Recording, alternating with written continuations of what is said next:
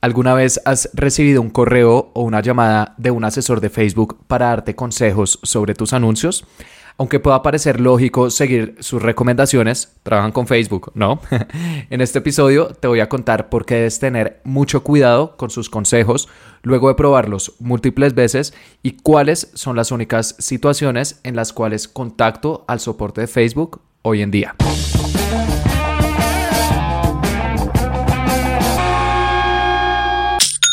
Hola, bienvenido a Aprende y Vende. Mi nombre es Felipe y el objetivo de este podcast es ayudarte a vender a través de anuncios en Facebook e Instagram, compartiéndote cada semana cuáles son las estrategias que uso con mis clientes para que tú también las puedas aplicar con tu negocio. Y el día de hoy quiero hablar sobre un tema del cual muchos de mis estudiantes me han preguntado y es qué tan buenos son los consejos de los asesores de Facebook. Porque cuando empiezas a hacer, a hacer campañas de anuncios en Facebook e Instagram, eh, es normal que te empiecen a contactar por diferentes medios, principalmente por correo electrónico o por teléfono, asesores de Facebook que te dicen, hola, soy un experto de marketing de Facebook, agendemos una llamada para que revisemos nuestras campañas y así te puedo brindar eh, eh, sugerencias. Esto es algo que lleva existiendo años. De hecho, cuando yo empecé a hacer anuncios ya existía. Y al principio yo decía, buenísimo, tengo soporte de Facebook, ellos me van a ayudar a obtener cada vez mejores resultados.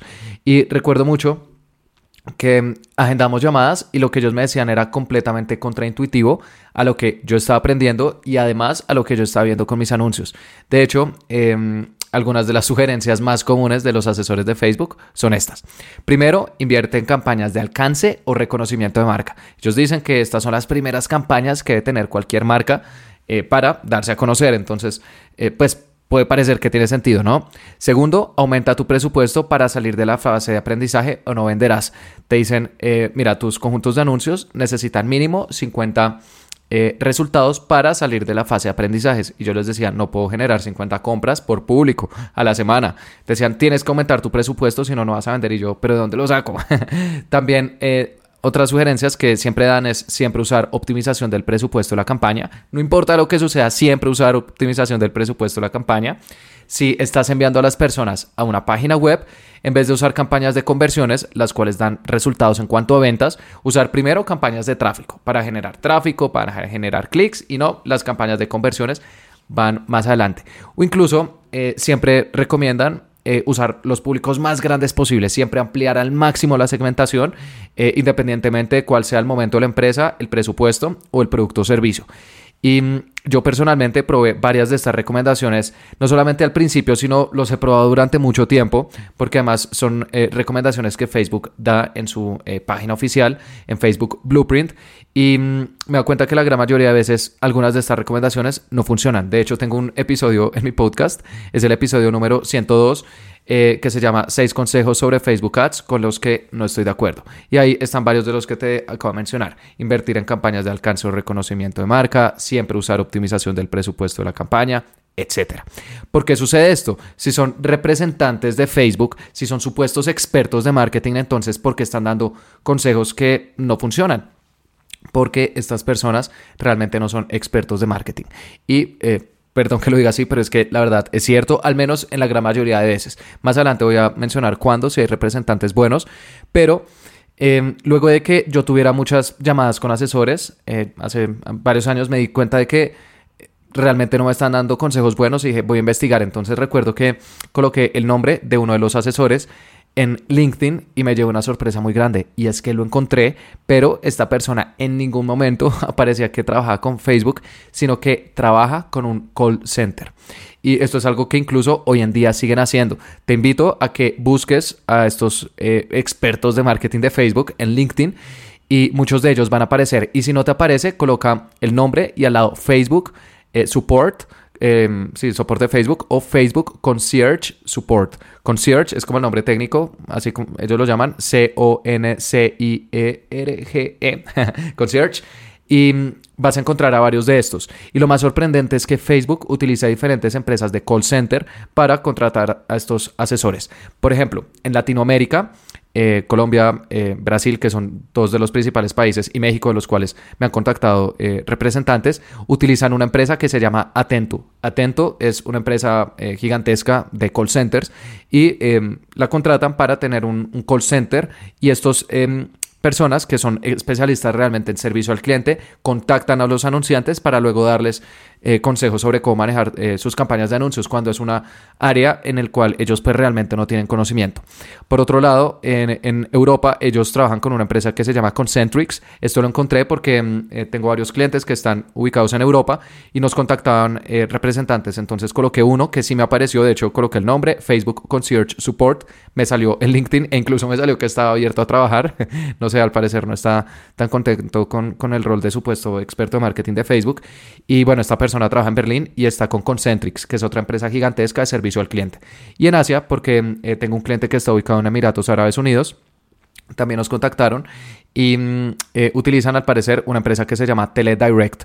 Eh, principalmente la hacen en Filipinas. Todos los asesores de Asia son de Filipinas, de Teledirect, que es otra empresa de mm, call center. Entonces, entonces, cuando mm, me di cuenta de esto, que estos supuestos expertos de marketing de Facebook no son expertos de marketing, sino que son personas que trabajan en eh, call centers, me di cuenta por qué la gran mayoría de veces sus consejos no funcionaban o no tenían sentido.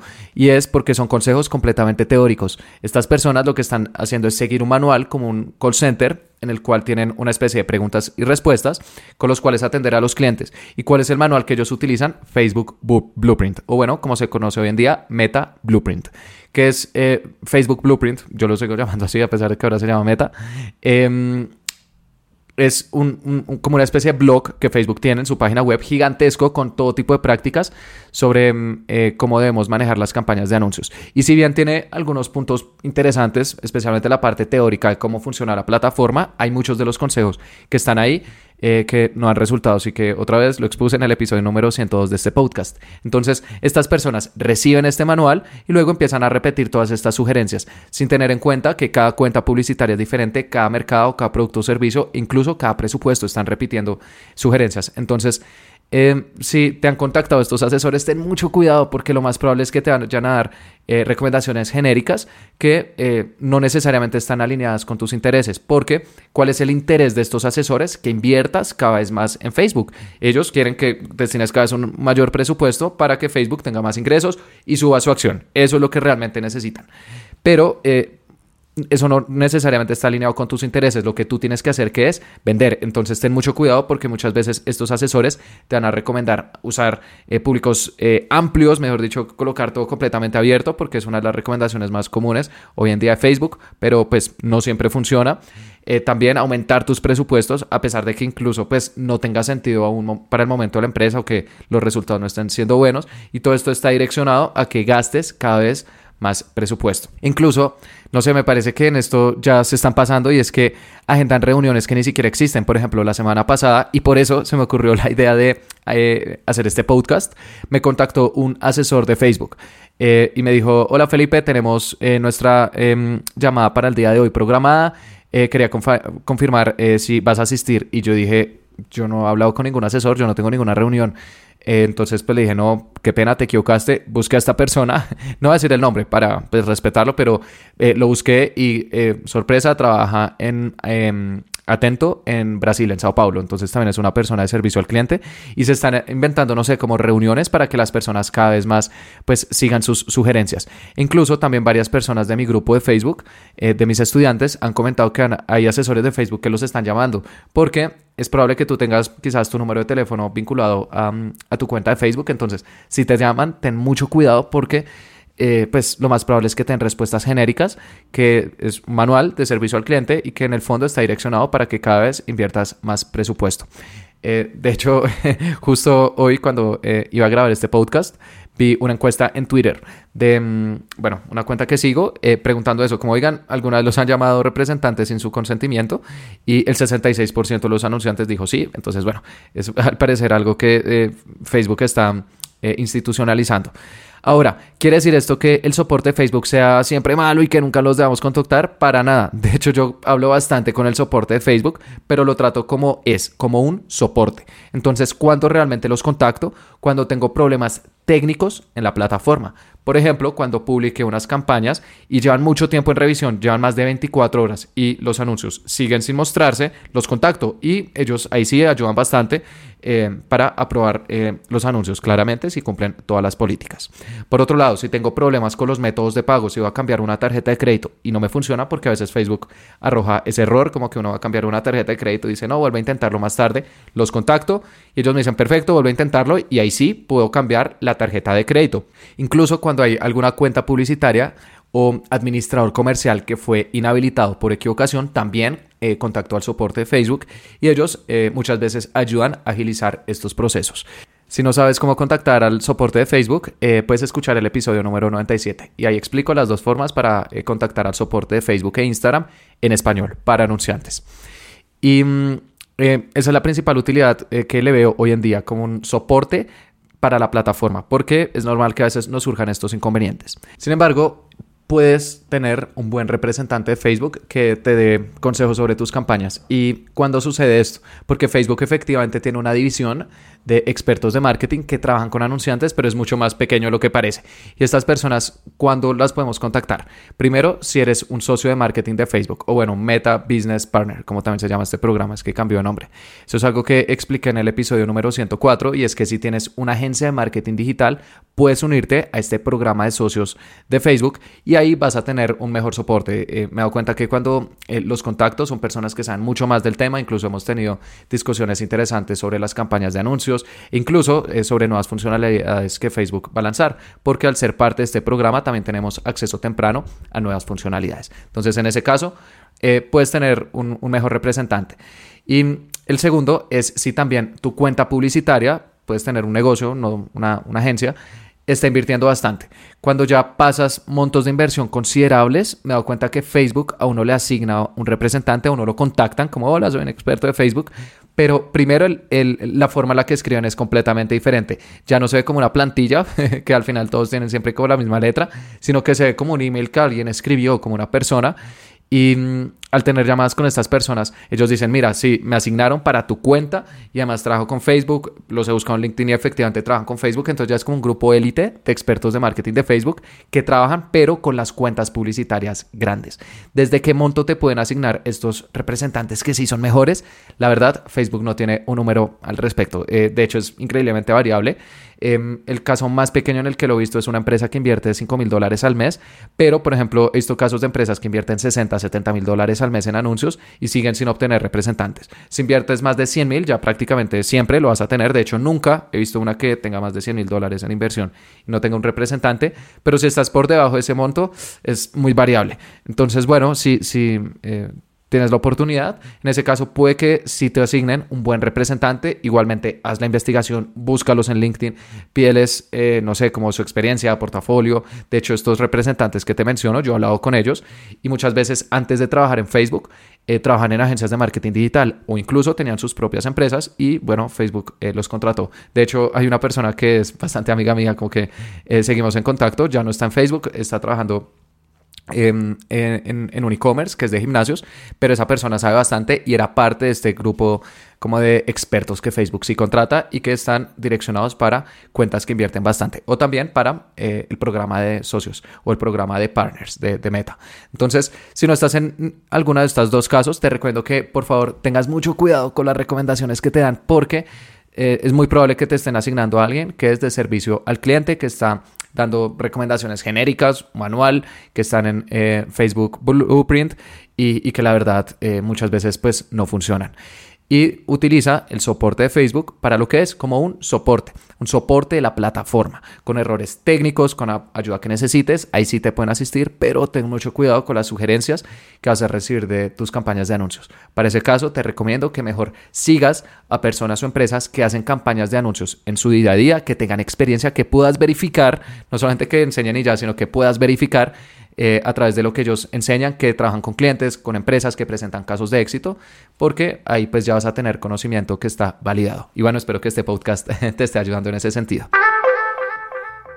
Por último, al final de cada episodio estoy recomendando un libro que me haya gustado, que me haya aportado, para que si tienes la oportunidad, algún día también lo leas. Y el libro que te quiero recomendar el día de hoy, eh, no lo he acabado, de hecho voy en la mitad, pero hasta el momento me ha encantado. Y se llama Maestría del autor Robert Greene. Este es un libro que nos explica por qué las personas alcanzan maestría en ciertos campos, porque nosotros admiramos a personas que eh, son maestros en diferentes áreas, por ejemplo, los grandes artistas, los grandes músicos, los grandes deportistas, los grandes empresarios, personas que han sobresalido de, manera sorprendente en sus áreas, entonces nos despiertan admiración y nuestra tendencia natural es creer que se debe al talento. Decimos, no, son personas que tienen un talento gigantesco, eh, son genios y los vemos como casi, casi que algo inalcanzable, ¿no? Como un grupo élite de personas que son muy buenas en lo que hacen. Y en este libro, él em, examinó a diferentes personajes de la historia de la humanidad, de diferentes áreas, y nos muestra cuáles son los elementos que comparten para alcanzar la maestría. Se vuelve como un manual eh, que explica cuáles son los componentes detrás de la maestría en cualquier campo o detrás de la genialidad. Y claro, el talento es importante. De hecho, el primer capítulo explica que todos tenemos afinidades para eh, diferentes áreas. Entonces es muy importante también que nosotros hagamos como una labor de introspección, que se nos facilita, que nos gusta, que se nos da bien y quizás empezar a potencializarlo porque vamos a tener una pequeña ventaja sobre los demás. Pero eso no es para nada eh, el, único requisito o eh, no, es tan importante como nosotros pensamos. También pues el libro nos muestra que es importante tener un buen mentor, tener... Em, inteligencia, por ejemplo, emocional para saber de quiénes nos estamos rodeando, eh, también tener disciplina a la hora del aprendizaje, pero más importante aún de la aplicación y de la retroalimentación del trabajo, etcétera. Entonces me parece que este es un gran libro para que cualquiera de nosotros pueda alcanzar la maestría en cualquiera de las áreas que nosotros deseemos, para que podamos despertar ese genio que en el fondo todos los seres humanos llevamos adentro y que podamos expresarlo a través de nuestro trabajo. Y este libro nos muestra cuáles son los pasos para alcanzar ese nivel. Y bueno, espero que eh, te haya gustado este episodio, que hayas aprendido, pero lo más importante, que vayas a aplicar los consejos que te compartí el día de hoy y te invito a que te suscribas porque todos los jueves estoy subiendo episodios sobre cómo vender a través de anuncios en Facebook e Instagram. Y también te invito a que dejes una calificación en este podcast porque con eso más emprendedores lo podrán escuchar. Muchas gracias.